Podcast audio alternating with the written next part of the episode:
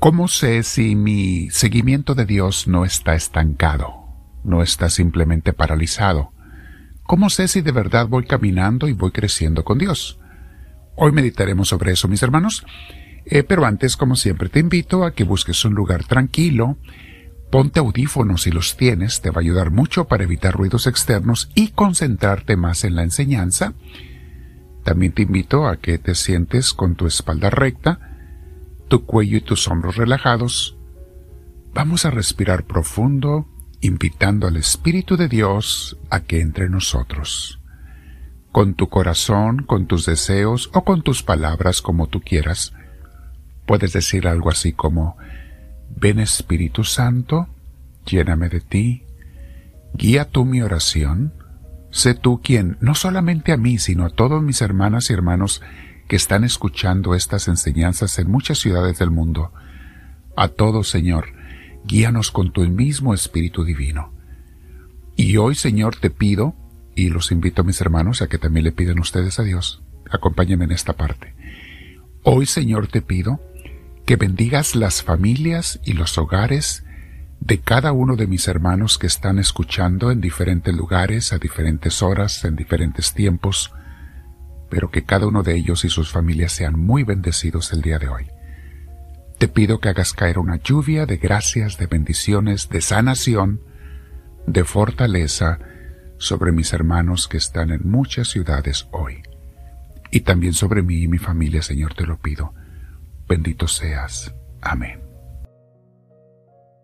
Te invito ahora, mi hermana, mi hermano, a que le demos gloria a Dios todos juntos diciendo, Gloria al Padre, Gloria al Hijo, Gloria al Espíritu Santo, como era en un principio, sea ahora y siempre, por los siglos de los siglos. Amén. El día de hoy, mis hermanos, vamos a meditar sobre este tema que se llama Los cristianos nunca debemos parar de aprender. Ayer veíamos que uno de los tres pilares para tener una vida plena y feliz es el de la educación constante. Nuestra mente, al igual que los músculos, se atrofia si la dejamos de usar. Y por el contrario, se hace más fuerte a cualquier edad, mis hermanos, ¿eh? porque alguna gente piensa que de grande ya no les funciona. Claro que sí. Lo que pasa es que muchos la dejaron de usar. Nuestra mente a cualquier edad se hace más fuerte si la usamos suficiente. Si le damos el uso que debemos de darle. Los ejercicios vigorosos hacen tus músculos más fuertes, brazos, piernas, pecho, espalda, etc. Y lo mismo pasa con tu mente. Mientras más la uses para aprender cosas nuevas, más inteligente y conocedora se hace. Los que dejan de aprender no solamente se estancan en su vida intelectual, sino que poco a poco su mente se les va debilitando por eso, cada vez que les hace, se les hace más difícil aprender cosas nuevas, mis hermanos. Es la gente que ha dejado de usar su mente por, por muchos años a veces. Se les hace más difícil recordar cosas que aprendieron antes. Sus mentes se les han debilitado. Algunos nunca las fortalecieron porque nunca estudiaron en su vida, por diferentes razones. No siempre es por culpa personal. Muchas veces no tuvieron la oportunidad. Otras veces sí la tienen, pero no les gusta. Hay mucha pereza mental. Así como hay gente que tiene pereza para usar los músculos, el cuerpo, hay gente que tiene mucha pereza para usar la mente. Con la edad, a estas personas que dejaron de aprender van sufriendo más de Alzheimer's y de otras formas de demencia, y eso es algo que las ciencias modernas han descubierto.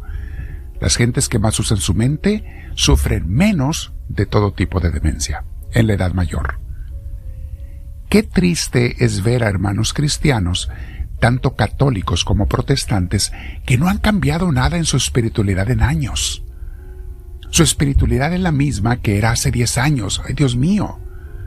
Se me enchina la piel nomás de pensar. Alguien sigue haciendo lo mismo, igual, sin ningún avance, sin ningún crecimiento, igual que hace diez años. Sigue amando a Dios igual de poquito que hace diez años o hace cinco. Qué religiosidad más aburrida, mis hermanos. Con razón no convencen a nadie para que se convierta. ¿A quién se le antoja una religiosidad y una espiritualidad estancada y aburrida? Ahora, no se trata de aprender cualquier cosa, mis hermanos, sino cosas buenas, educativas y saludables. Pueden ser ciencias, si quieres ir a una escuela o leer libros, o pueden ser habilidades técnicas o manuales, muy bueno, pero más importante es el también, y primordialmente, aprender las verdades de Dios en una buena iglesia. No me cansaré nunca de insistirles, mis hermanos, la importancia de pertenecer y comprometerse en una buena iglesia, con buenos maestros de formación religiosa. La gente que cree que se puede educar solo en la religión es la gente que más se tuerce, más se engaña, más se va por caminos chuecos, mis hermanos. Porque ¿quién va a saber todo? Para eso hay estudiosos que tienen la formación y la educación que se ha acumulado en dos mil años. La tecnología, mis hermanos, ha traído a nuestras casas muchas clases buenas. No todo lo que ves de religión es bueno en la Internet. ¿eh? Tengan mucho cuidado. Asesórate con un buen maestro espiritual que te diga qué es bueno y qué no.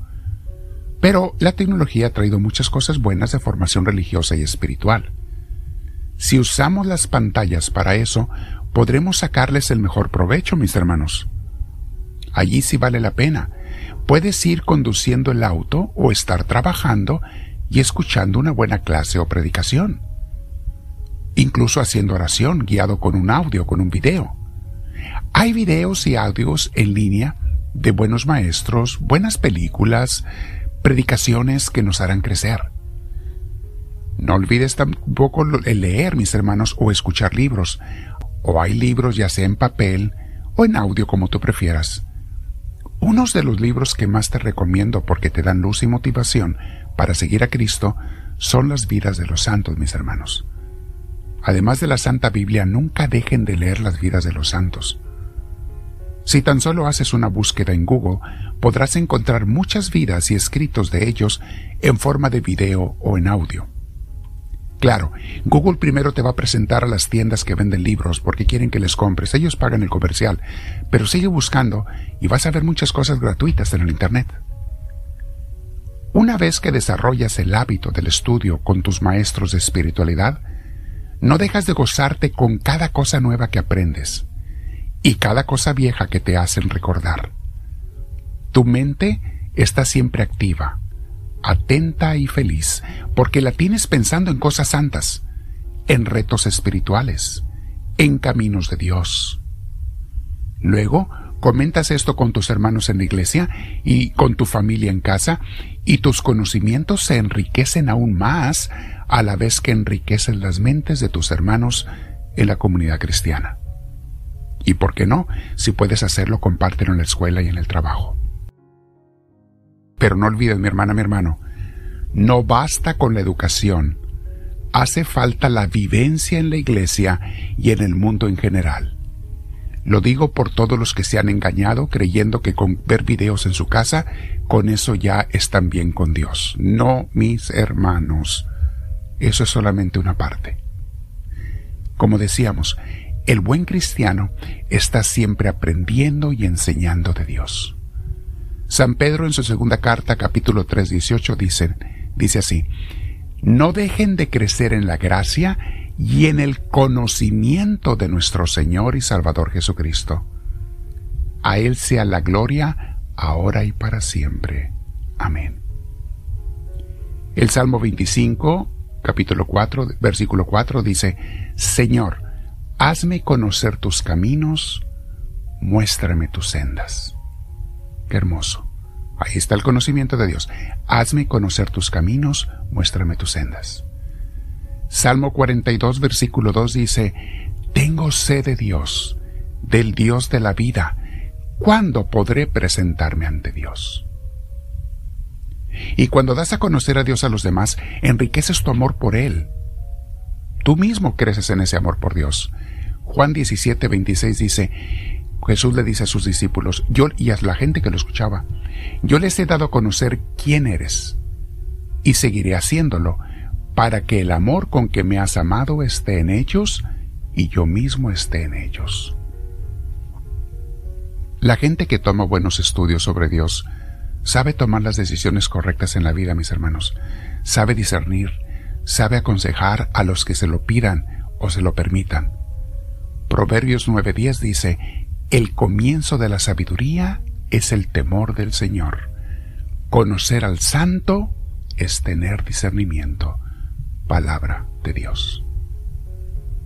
Abajo te pondremos un link, mis hermanos, en los comentarios del video o del audio, que te llevará a ver algunos YouTube, si tú quieres, sobre vidas de santos, pero como te digo, puedes buscar también en otras partes del Internet. Quédate platicando con Dios y dile, háblame Señor, que tu siervo te escucha.